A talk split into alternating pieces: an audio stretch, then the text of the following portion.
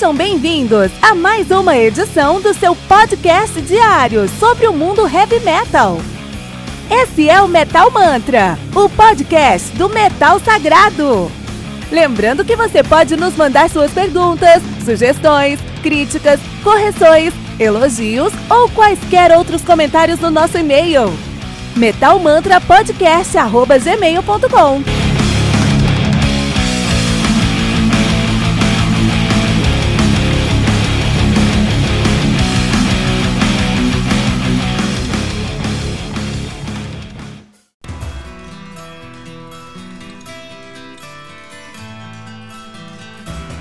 No Halos in Hell, do Syra, álbum lançado aí no dia 15 de novembro de 2019 pela Nuclear Blast. Álbum que conta com 12 faixas, 12 faixas, totalizando aí uh, 47 minutos de play. 47 minutos de play. O Syra, Syra que é uma banda de Melodic Groove Metal de Gotemburgo, na Suécia. Os caras estão na ativa aí desde 2016, né? É, e de fato eles não são uma banda, banda, eles são mais como um supergrupo, porque é um supergrupo que forma, que junta ex-membros do In Flames, do Annihilator, do Shine e do Amaranth. Vou falar mais sobre isso daqui a pouquinho. Então a banda aí que tem dois álbuns lançados, tem o seu debut de 2017, o Letters to Myself, lógico que é um debut que já nasceu grande, porque a gente tá falando de uma banda aí que veio de muitas outras bandas grandes, né? Então logicamente é uma, é uma banda que já nasceu grande aí, né? E agora estão lançando em 2019 o No Halos in Hell, a banda que é formada, agora sim a gente tem que falar sobre isso, com o, sobre, é, formada com o Alex Landenberg na bateria, e ele já tocou, não, bom, vamos falar onde ele já tocou depois de onde ele toca, né? Ele já tocou no Blind Faith, no Stratovarius, no Sandalinas, no Master Plan, no Bonfire, no Axis, no Advance, no Annihilator, no Broken Glass, no Symphonia, no Lucas to Relays uh, Rhapsody, essa sinfonia é aquele trabalho do Tolkien com Matos, né? No Broken Grace, já tocou ao vivo pro Tolkien, Timo Tolkien, e hoje ele toca no Universal Mind Project, no Star Child, no Mekong Delta, no Light and Shade, no Camelot, e no Angel's Cry. Não sabia que ele tocava no, no Camelot agora. Eu não sabia que ele tocava no Camelot. Isso é uma grande surpresa até pra mim aqui. Eu dar uma olhada aqui. Sim, atualmente ele toca no Camelot, substituindo Casey Grillo, um dos meus bateristas prediletos, Casey Grillo. Onde tá o Casey Grillo agora, hein? Onde foi o Casey? Onde foi parar Casey Grillo? Vamos ver lá. Um, hoje, atualmente, o Casey Grillo está tocando e no Jeremy Thomas Band e no Salt, que são duas bandas de rock. Ele parou com heavy metal, ele e o Khan.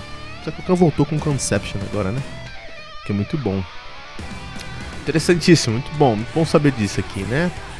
Nós também temos o Jesper Stromblad, que já tocou no. Vamos falar onde ele já tocou. Ele já tocou no All Ends, no The Resistance, no Synergy, no Night Rage, no In Flames, no Hammerfall, no Desecrator Uh, hoje toca no Dimension Zero, no Ceremonial, Oath e no Syra, ele que é guitarrista, né?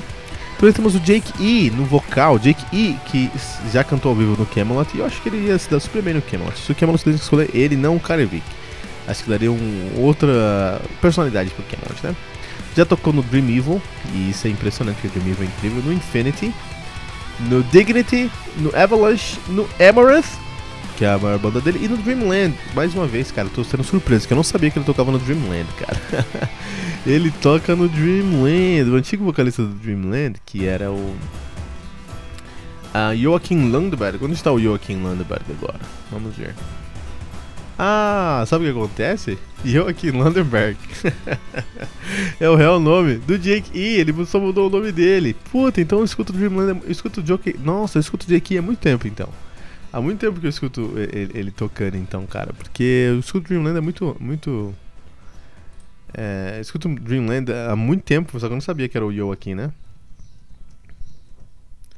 Então. É, engraçadão, né? Só mudou o nome dele de Joaquim Landberg pra Jake E. E é isso, cara.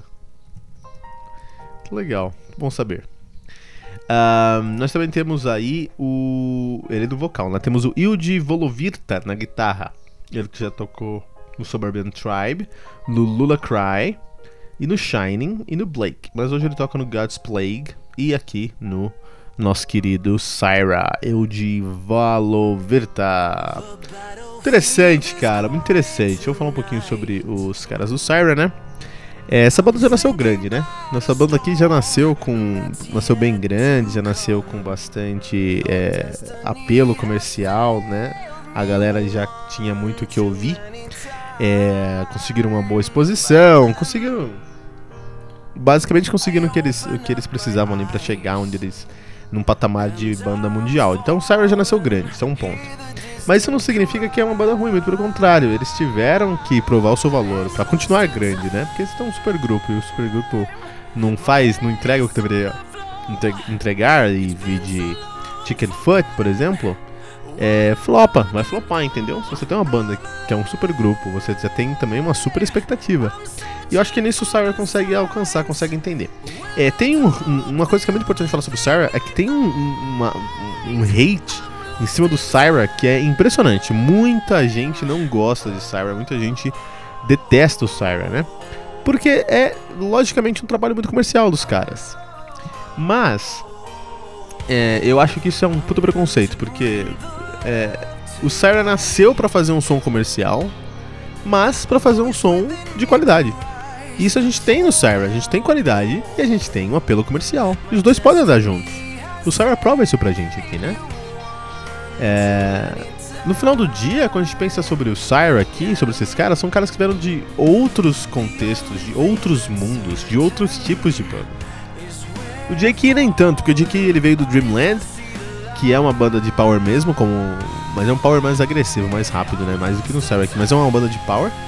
Mas ele veio do Amaranth, e o Amaranth é uma banda aí que, que alcança hoje níveis espetaculares de, de de sucesso, porque eles têm, eles têm três vocalistas lá e eles têm um apelo comercial enorme. Amaranth é uma das maiores bandas comerciais, assim, dinheiro mesmo, de ganhar dinheiro, uma das maiores bandas do mundo, cara, né? E o Jake saiu de lá. O Jake viu esse mundo e falou: Puta, eu tenho uma banda e eu tô ganhando milhões. Por que, que eu vou me contratar a ganhar centenas de milhares ou dezenas de milhares? Tem que ganhar milhões também. Então ele juntou uma galera aí e trouxe os caras de outros mundos. Trouxe, trouxe é, gente do Inflames, que é um Melodic Death é um dos fundadores do, do Melodic Death Metal de Gothenburg, Gothenburg Metal, né? É, trouxe gente do Annihilator, cara. Apesar que o, o Batera lá, ele tocou em todos os lugares, mas muito mais agressivo. Então ele trouxe pessoas de vários outros mundos para tocar com ele e falou: Ó, oh, vou ensinar vocês a ganhar dinheiro, entendeu? Vamos fazer dinheiro aqui agora. Precisa fazer um som honesto, acima da média, mas, não, mas tem fórmulas para seguir. Eles seguem essas fórmulas, entende?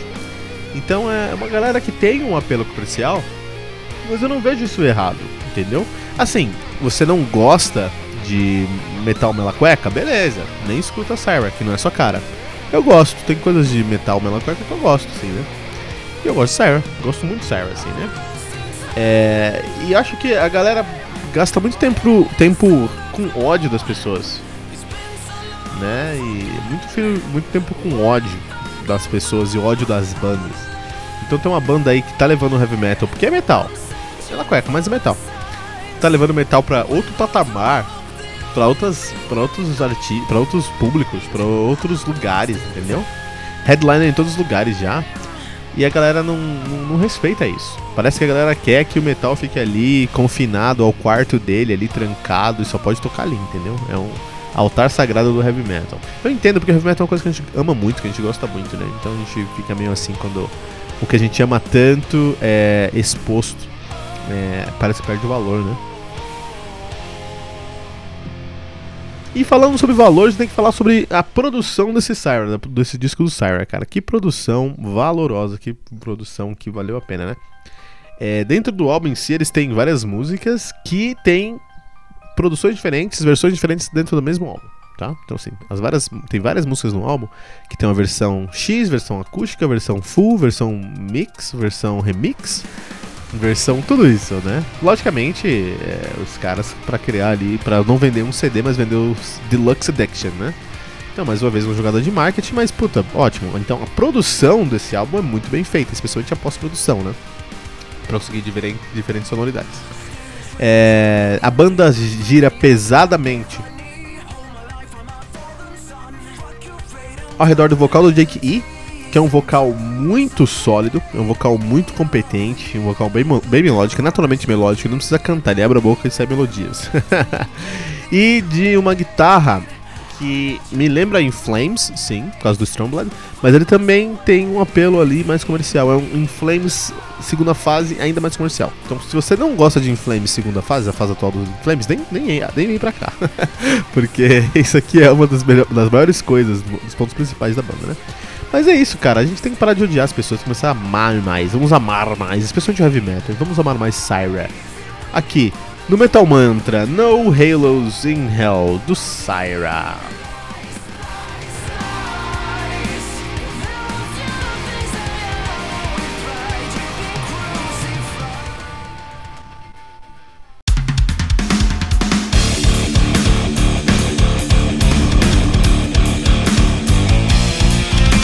Você ouviu mais uma edição Metal Mantra, o podcast do Metal Sagrado. Apresentação: Kilton Fernandes. Não deixe de compartilhar a palavra do metal compartilhando esse episódio, usando a hashtag Metal Mantra.